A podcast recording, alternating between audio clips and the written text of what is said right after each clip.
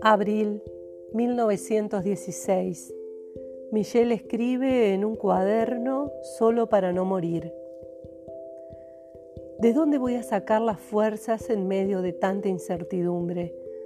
Anoche soñé que Joseph venía a mi cama y me rodeaba con sus bracitos pequeños. Yo le besaba sus manos impregnándome con su olor a niño. ¿Cómo se hace para respirar igual, para comer, para dormir, para caminar?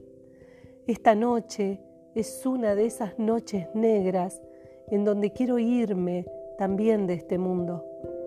Mi desgarro es enorme. ¿Qué hice? Los rostros de mis hijos me seguirán como fantasmas. No puedo más. Ahora ya no me queda nada, ni siquiera esperanza.